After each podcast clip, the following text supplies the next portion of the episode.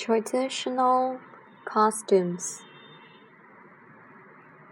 China boasts a brilliant history of clothing, some dating it to 4,000 years ago, when Chinese people invented silk. Around the 18th century, when the Rococo style rose in Europe, it became a fashion for aristocrats to wear Chinese style costumes to festive balls. In fact, as early as in the Tang Dynasty, 618 years to 907 years, China already led the world in its clothing industry.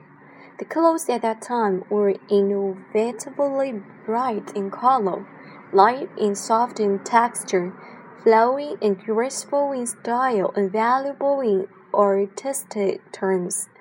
As invented in the Tang style clothes preserved to this day in the Shosoin treasure of Japan. Graceful Time style fashion.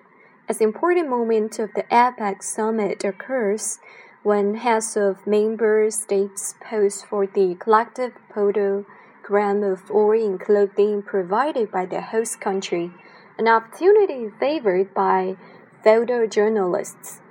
Each host country takes into consideration its aesthetics, tastes, and cultural tradition in the design of the garments.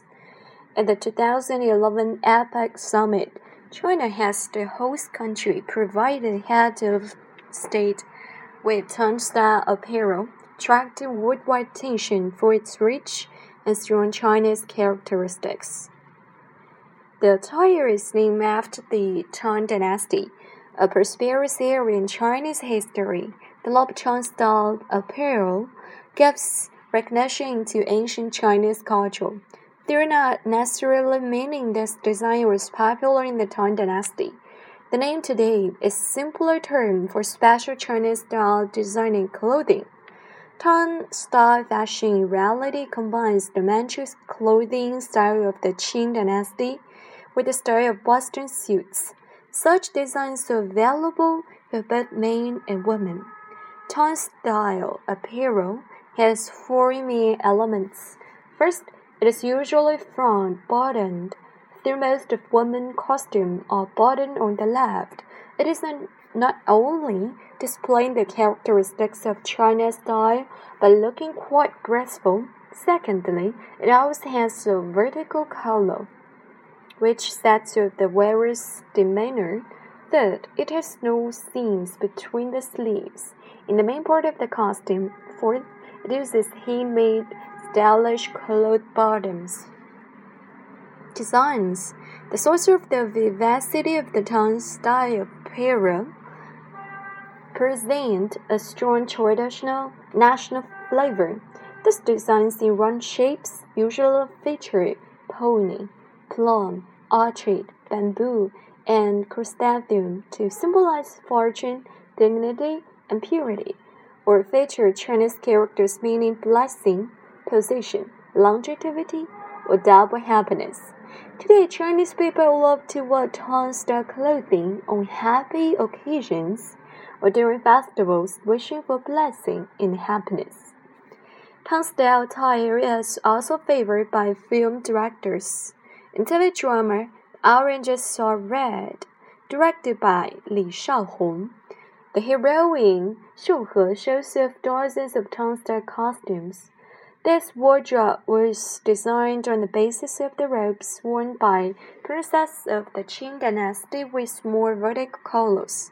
Made of quality silk and embroidered with different kinds of flowers in the Chinese style, the outfits look refined and elegant, with a high aesthetic gaining public appreciation.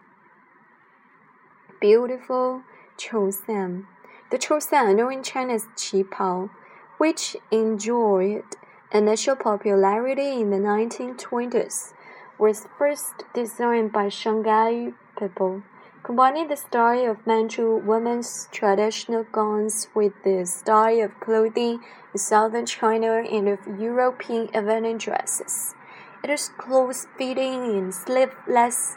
A high neck and sleek skirt, worn with matching perm hair, high heel shoes, nylon stocking, and breeches to fully display a woman's graceful curves, elegant carriage, and dignified manner.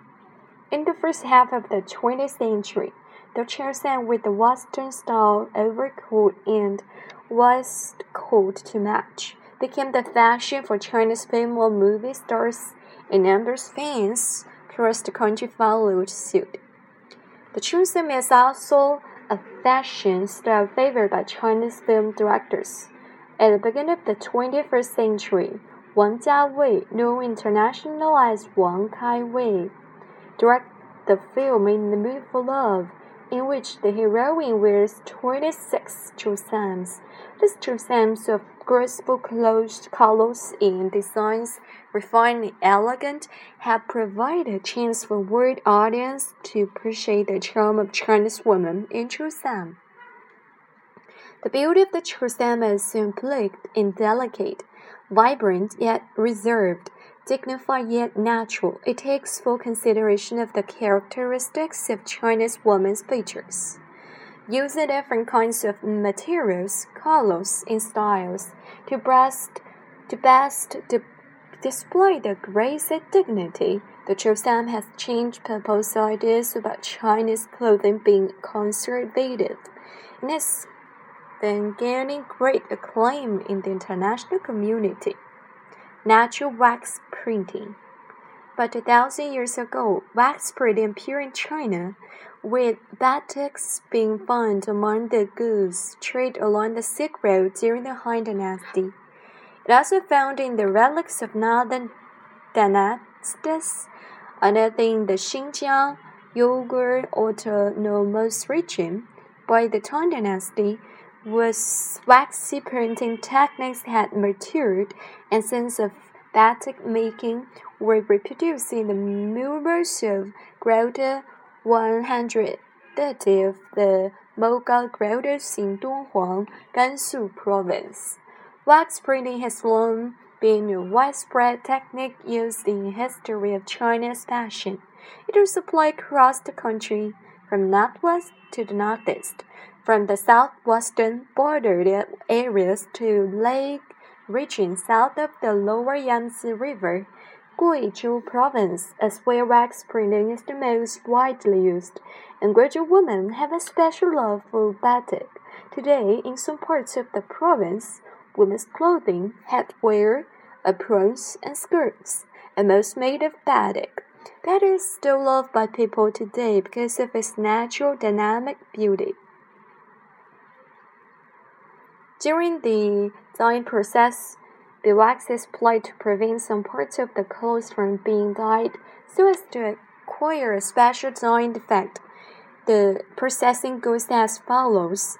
First, the wax is melted, and a copper knife is used to apply the melted wax to the clothes to form designs.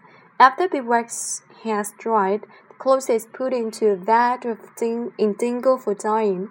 Afterwards, the dyeing cloth is put into water and boiled to get rid of the beeswax before it is resined. This is now how white designs appear against black background of blue. Special ice cracks appear during the dyeing process. This is because when the beeswax dries, it develops cracks, which absorb indigo in the process of dyeing, thus forming the beautiful natural lines resembling ice. These lines are natural form, just like the crackles on the surface of the crackle well. They represent the beauty of the soul of batik. Splendid stage costumes. Stage costumes are an important part of traditional Chinese clothing. They have developed from ordinary clothes imported many characteristics of traditional Chinese clothing. Stage costume are referred as Xingtou in the Chinese Hantou, Xingtou in the Chinese language, and each role in the play has its or her own special costume. Audience can usually tell the identity for a role by the stage costume. For example, young female characters are divided into two kinds. 情意 and 花旦,青艳花旦. The former are the heroines, who usually possess a virtuous and dignified character, just as Lady Meng Jiang in Lady Meng Jiang mourns her husband, and the Great Wall of Sun, Sun Shanxiang in making sacrifice to the river. This, their costumes are usually simple and elegant, typically in the black. The Huadan are usually lively young girls, and therefore their costumes are bright and colorful. Huadan usually wear a coat and skirt with a sleeveless jacket and vest sash with ornaments. The Huadan costume is the most beautiful of all stage costumes. The costume used in Chinese plays match well with the personalities identified in most of the roles. For example, the Qing usually lead a hard life and have a melancholy character. Therefore, the costumes are usually in cooler colors, with the Huadan roles usually lively and cheerful with the gorgeous clothing while suiting their changing personality. Chinese stage costumes reflect the exquisite beauty pursued by traditional Chinese aesthetics. The image of Zhao Yun the historic figure of the Three Kingdoms period in the hero of the famous Peking opera, The Slopes of Changban, serves as a, a good example. In the Changban Hills battle, Zhao Yun ventures alone into the enemy came to rescue Liu Bei, his master. The story displays Zhao Yun's loyalty, violence, and heroic bearing. On stage, Zhao Yun wears red facial makeup, symbolizing loyalty and heroism, explaining robe, interact design cape with four triangular streamer waving on his back with his agile movement. The the streamers fly and the robe and ornaments gleam, thus vivid displaying a valiant and heroic image on the stage. The long sleeves on the female characters in traditional Chinese stage costumes are an interesting phenomenon to observe. The sleeves long and loose, exercise smoothly like flowing water or flying clouds by skillful characters, hence the Chinese name water sleeves. Any Peking opera actors playing female roles need to learn how to out and brilliant in the water sleeves.